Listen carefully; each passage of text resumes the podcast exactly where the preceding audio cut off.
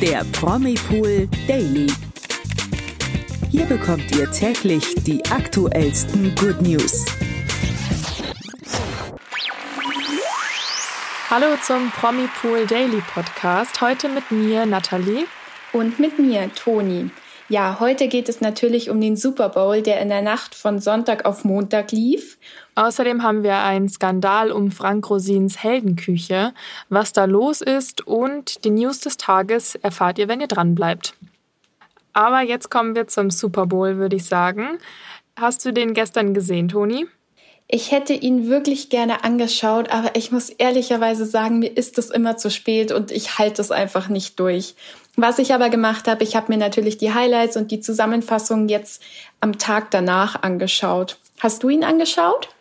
Ja, ich gehöre auch eher zu denjenigen, die dann am nächsten Tag, nachdem sie schön ausgeschlafen aufstehen, sich dann nochmal die Halbzeitshow vor allem ansehen und halt eben, wer so da war und wer gewonnen hat. Also die Basics, ich bin da jetzt nicht ganz so drin.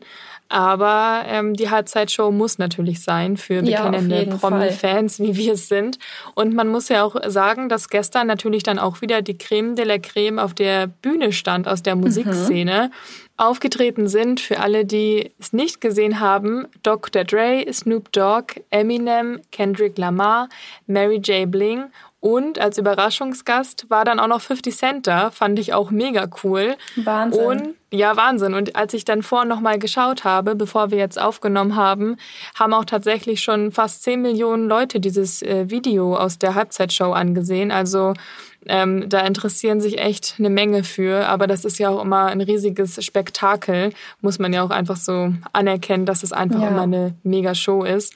Und ich konnte gar nicht zählen, wie oft die Leute legendär darunter geschrieben haben. Ich glaube, es waren einfach so viele begeistert von diesem Hip-Hop 90-Feeling, was da auf der Bühne kam. Ich meine, die haben ja auch noch so ein paar Klassiker wieder gespielt. Da konnte man ja, echt richtig ja. mit abgehen, als man das gesehen hat. Und ein Kommentar fand ich auch noch wirklich sehr schön. Ähm, da hat einer geschrieben, das war wie meine Kindheit in einem einzigen Moment, so legendär.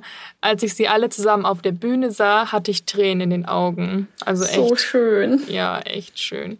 Und was auch schön war, ähm, obwohl das eigentlich im Vorfeld wohl untersagt gewesen sein soll, ähm, hat Eminem noch ein Zeichen gegen Polizeigewalt und Rassismus gesetzt während seines Auftritts. Er hat sich nämlich hingekniet und ähm, das sollte dann eben ein ein Statement äh, dagegen sein. Ich meine, spätestens seit ähm, dem Vorfall mit George Floyd 2020 mhm. weiß ja die ganze Welt, dass die USA da noch erhebliche Probleme in den Bereichen hat und dann seine Reichweite da auf der Bühne so zu nutzen und da nochmal ein Zeichen bewusst zu setzen, fand ich auch eine große Geste und kam auch sehr gut an, muss man sagen. Ja, fand ich auch richtig schön. Und die Halbzeitshow war auch der perfekte Moment dafür, um das ja. nochmal wieder zu spiegeln.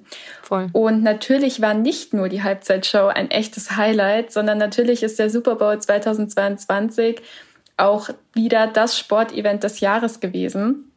Dort spielten nämlich gestern die Los Angeles Rams gegen die Cincinnati Bengals. Am Ende holten sich allerdings die Rams in Los Angeles selbst den Sieg. Also ein toller Heimaterfolg für das Team. Ja, es waren ja auch wirklich viele Fans dann auch aus der Gegend da. Viele Superstars waren ähm, auch noch da. Ich hatte ein Video von Rebel Wilson gesehen. Die hatte mhm. auch ein T-Shirt an und ähm, hat, die, hat die Rams eben unterstützt. Also ich glaube, da waren schon viele Heimfans auch mit vor Ort, die sich dann sicherlich echt mitgefreut haben. Gut, auch wenn Rebel jetzt aus Australien kommt, aber das sei jetzt mal dahingestellt. Sie hat auf jeden Fall die Rams angefeuert.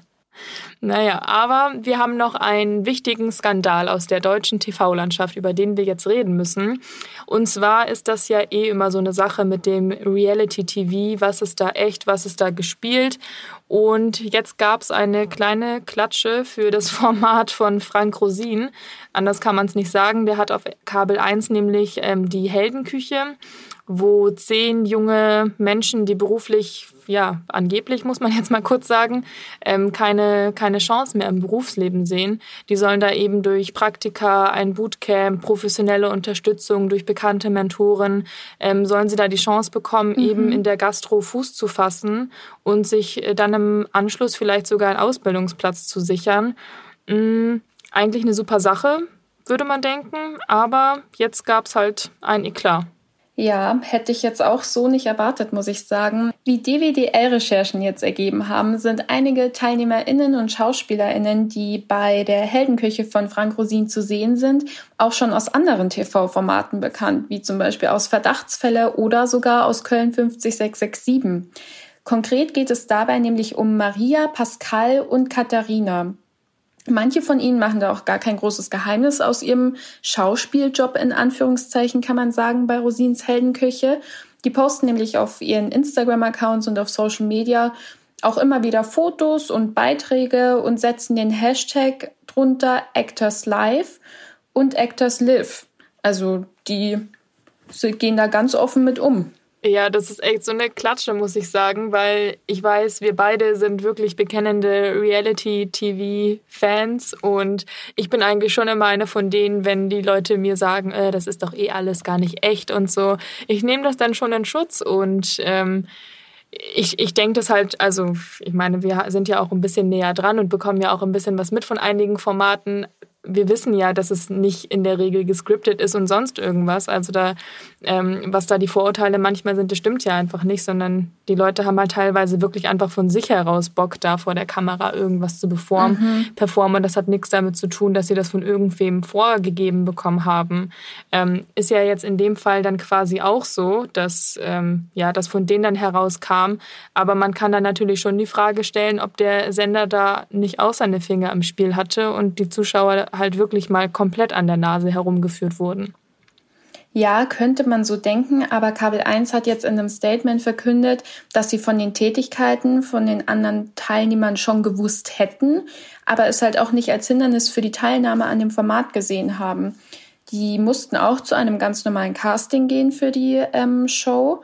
Und trotz den, der ihren schauspielerischen Erfahrungen sollen die Kandidaten authentisch gewesen sein und das auch wirklich ernst genommen haben, an dem Format teilzunehmen, weil sie anscheinend auch keine berufliche Perspektive hatten und wollten eben mit Frank Rosins Hilfe und der Show einen Weg in die Gastronomie finden. Ja, ich kann nur hoffen, dass das eben wirklich so ist und dass die da jetzt keinem anderen, der noch keine Berührungspunkte in der Medienlandschaft hatte, da jetzt nicht irgendwie so ein bisschen die Chance weggenommen haben, weil sie sich dann eben letztendlich doch eher selbst präsentieren wollten, anstatt ähm, ja dann halt ernsthaft da was für die Gastro zu lernen, weil ja. ja. wenn man eben schauspielerische Intention hat oder da eine Karriere anstrebt, dann ist es ja sich ganz nett in so einem Format zu präsentieren. Ja, das stimmt. Der Frank Rosin selbst hat sich jetzt auch schon dazu ähm, geäußert und hat sich eher so betrübt gegenüber den Kandidaten gezeigt und meinte, dass es für ihn enttäuschend gewesen sei, dass seine eigenen Helden, die er dort eben in der Show hat, ihre Teilnahme im Nachhinein nur als einen Job bezeichnen. Also Frank Rosin hat das schon ziemlich getroffen. Ja, kann man verstehen, wenn ihm das Projekt da wirklich am Herzen liegt und dann sind da Kandidaten dabei, die es vielleicht doch nicht ganz so ernst meinen. ist schade. Ja. Naja, aber wo wir schon beim Thema Chancen im TV sind, aktuell steht nämlich die Frage im Raum, ob Estefania Wolny bald zu Let's Dance geht. Die Frage kommt allerdings nicht von uns oder vom Sender, sondern sie wurde von den Fans von Estefania Wolny selbst gestellt. Let's Dance startet ja bald wieder am Freitag und das haben wahrscheinlich auch einige von ihren Followern im Kopf. Und die haben sie dann eben gefragt, ob sie sich vorstellen könnte, an dem Tanzwettbewerb teilzunehmen. Hm, aber ihre Antwort lautete da nur ganz schlicht, habe zwei linke Füße, was das Tanzen angeht. Ja, das klingt jetzt nicht so überzeugend, dass wir Estefania demnächst bei Let's Dance sehen könnten. Nee, ich denke auch, dass die Fans da von der Antwort eher enttäuscht waren. Und äh, ja, ich meine, Estefania traute sich ja eigentlich schon mal vor so eine RTL-Fernsehkamera bei einem Wettbewerb, in dem sie bei DSDS teilgenommen hatte. Da hat sie es sogar in den Recall geschafft.